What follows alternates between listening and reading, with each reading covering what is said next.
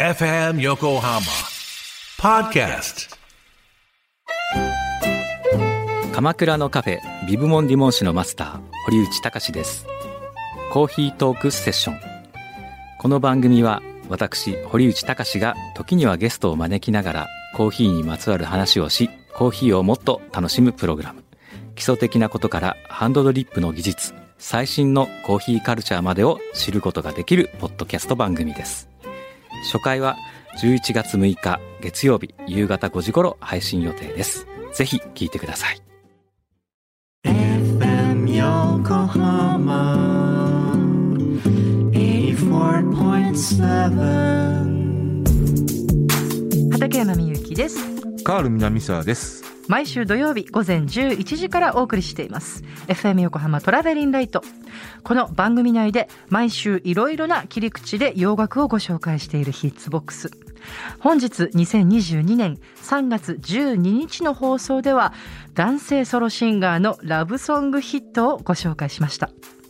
このオンエアをもう一度聞きたい曲も合わせて聞きたいという方はラジコのタイムフリーでぜひこのエピソードの説明欄にリンクがあるのでそこから飛んでチェックしてみてくださいねさて本日お送りしたのは、え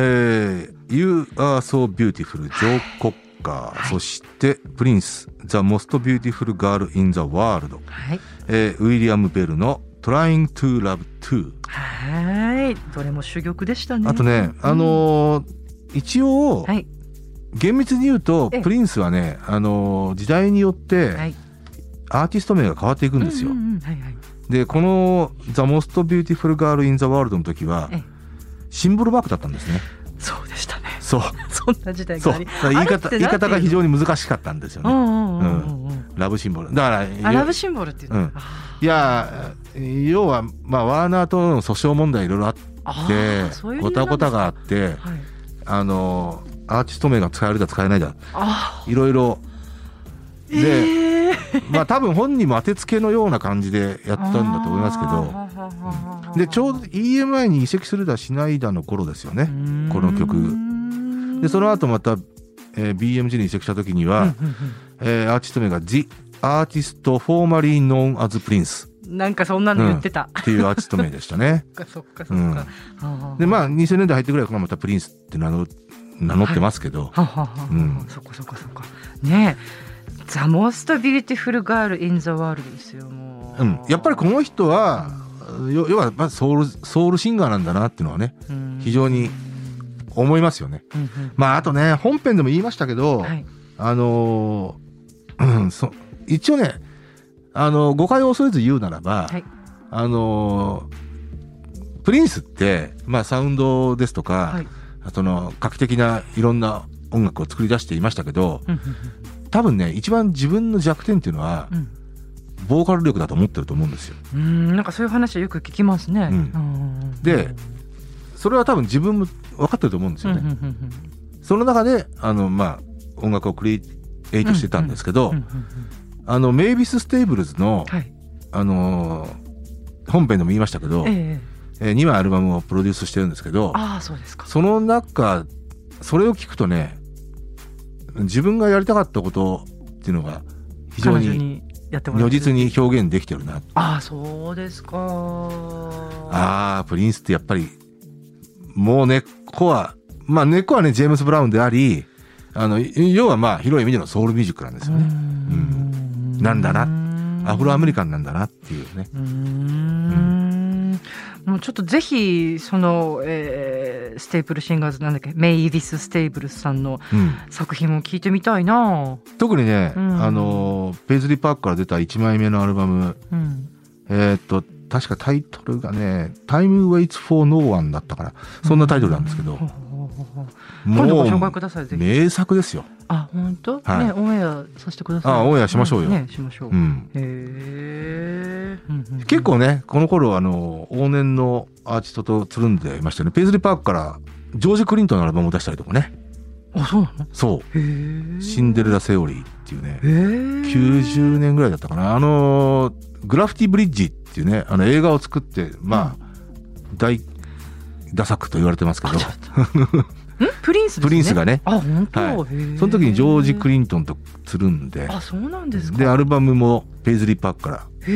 えまあ、要はジョージ・クリントンがもうメジャーとの契約はなくて、はんはんはんはんまあ、プリンスがフックアップしたっていうあそれはどんないいいい作品になってるんでしょうかそれはあすごく、うんあのクリンジョージ・クリントンって、えー、と82年ぐらいには初めてのソロアルバムを出すんですよね、コンンピューターゲームスっていう、まあこでそれそれはもう主玉のファンク作品なんですコけンピどュー、ターゲームスはいうんえー、80年代後半になるにつれてやっぱりもうアウト・オブ・デートになっていくんですよ、あーだからそのなそれにさ手を差し伸べてうーん久々の復活アルバムみたいなへー感じでこうやって聞くとそれもぜひ聞いてみたいなそうですねね、はいただまあこれはもうメジャーから出してるんでまあまあもちろんあの、ペイズリー・パークっていうのはワーナー傘下のうんあのメジャーレーベルなんでうんうーんメイビス・ステーブルのメジャーではあるんですけど、あそうですか、うん、なるほど、うん、はいいやーこういうねあのーなんだろうな男性ソロシンガーのラブバラッドって言ってねキリがないですねこれ BGM でかかってた曲も全部良かったですねあのアそうルグリーンの「レッツ・ステイ・トゥ・ギャザー」とかもねそうね最後の曲ね「ねレッツ・デイ・ティ・ギャザー」かけましたねねいつ聴いてもいいねまあこれれは一応ソウルシンガーつながりウィリアム・ベルトのねああそうですか、まあまあ片やアルグリーンは、えーメンフィスの貴公子あそんな呼び名があるんですあありましたね当時おーはいうんあのーまあいわゆるアトランティックソウルではないんですけどねうーんそうなんだはいはいウィリアム・ベルってね本当あのーまあ最後に聴いたね曲ね「はい Trying to Love to はい、二人を愛するうんうん、もう一つ愛に、はいウィリアム・ベルはねあのーぜひね60年代のそのスタックス時代要は広い意味でのアトランティックソウルですけどスタックススタックスっていうレーベルがあるんですよ。あアトランティックの傘下なんですけど。だかーらオーティス・レディングとか、おおそうなんですねオーティスとかつるんでたんですよ。ウィリアム・ベル。ええだからまあ本当に、あの、ソウル、ソウルミュージックが、えー誕生して、まあサム・クックだとかね、あの、ジャック・ウィルソンだとか、そういった人々が、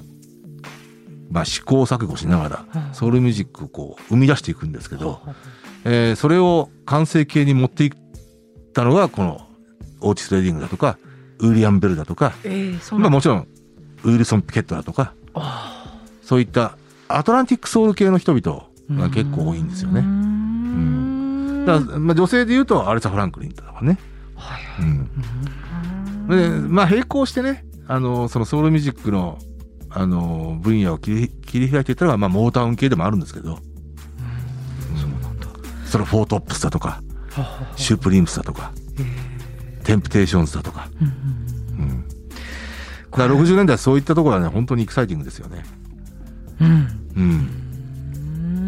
うーんいやあのウィウィリアム・ベルさんの曲も良かったね70 70年代ねこういうあのベテランまあ中堅ベテランソウルシンガーのえあの曲がひょっとこう大ヒットしちゃうことがあったりしてなかなか面白いですよね。えこれちょっとちゃんと歌詞も読みたいなと思いましたねうんうん本当にね、うん二重生活を送る男の歌なんですよう。うんん興味深いですはい、うんはい、えー、ということでね。これカールさんさそのなんうかチョコを複数人からとかそういう妄想してるんですかもらったらどうしようとかうんでもね、うん本当ね小中高ぐらいはね相当モテました大ねモ テうんいやなんかわかるよ、うんもうそれはそれはちょっとこうジャニーズっぽいんだよねこうジャニーズっぽい若い時ねえあそうなんか写真見たことあったけど、うんーもうなあー若いって時いのうかあ写れ真、ね、か、私の言うジャニーズっていうのは あのあれか昭和の時代のジャニーあズやばいごめんそっか 光源氏とかーそかかつてねそっか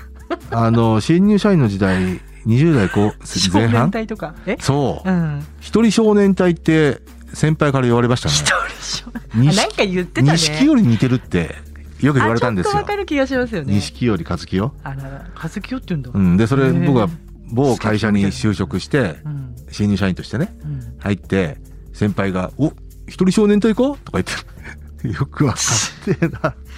大変なね、うん美青年じゃでないですまあか。ポニーキャニオンに入ったんですけどう、ん、でもう理不尽なこと言われましたよはあ、 「お前少年隊ワーナーだからな」つって嫉妬してたんですよきっあと。 「は田原俊彦あたりにしとけよ」 つって田原俊彦はポニーキャニオンなんですよあ、わかんない。わかんない。はい、すいません。つって、もう、言うしかなかったっていうね。ああでもねそんな容姿に生まれてモテモテ君だったんですね。は面白い逸話があってね、あ、小学校の時に、はい小学校5、6年ぐらいの時かな、えあの、まあ、何人かからチョコをもらったんですえよ。ええそうなんだ。で何年後かな、あの、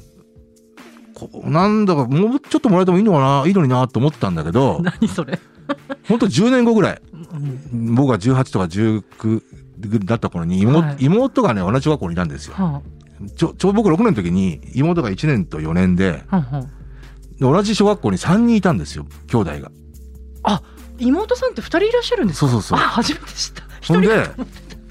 上の妹今初めてが知、ったうんで僕は6年の時4年生ですようん5年の時3年生ですはよ、あはあはあ上の妹がはい10年後ぐらいに、えいや実はねえうん。あのーお兄ちゃんにうんチョコを渡してくれって言って、すごいいっぱいもらったのいや要は直接渡せなきゃいいからうん、恥ずかしいからみたそいうなその。うそううん、で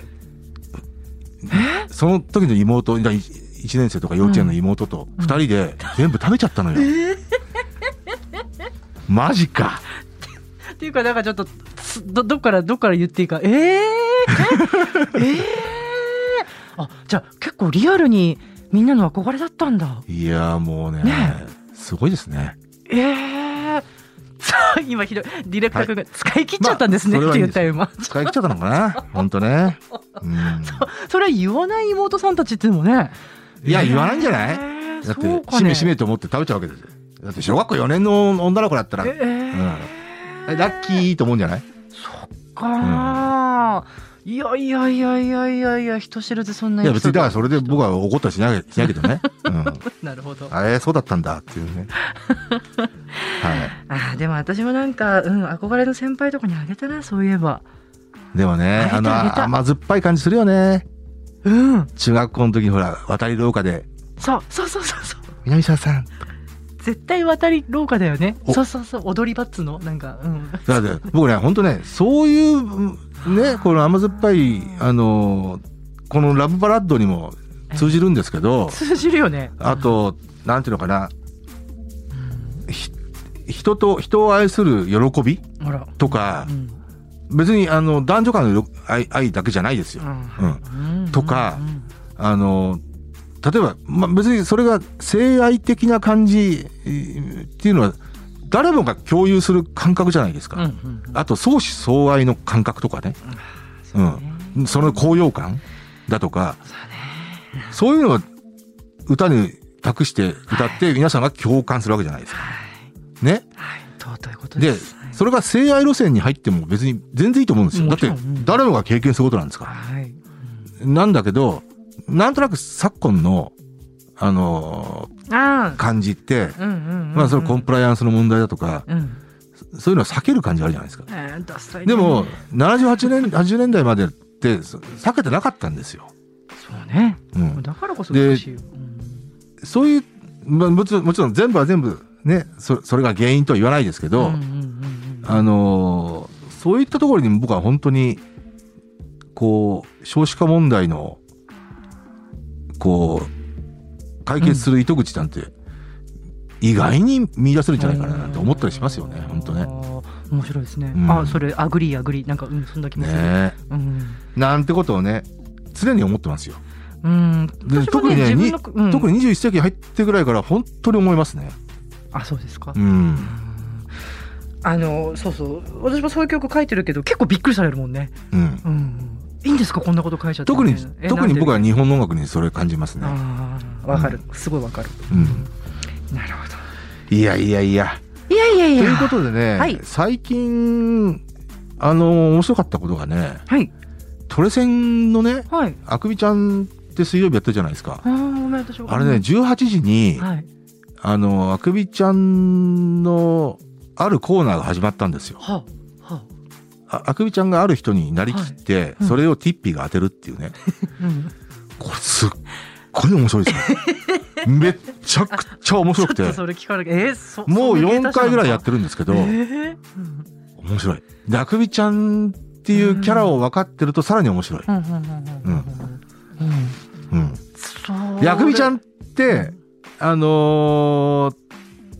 すごくキャラ面白いんですようんうん、で、あのー、23週間前のねあのテーマが確か「丁寧」とか「なんとか」っていうんで丁寧にあの丁寧っていう要は、あのちゃんと行儀よくみたいな、は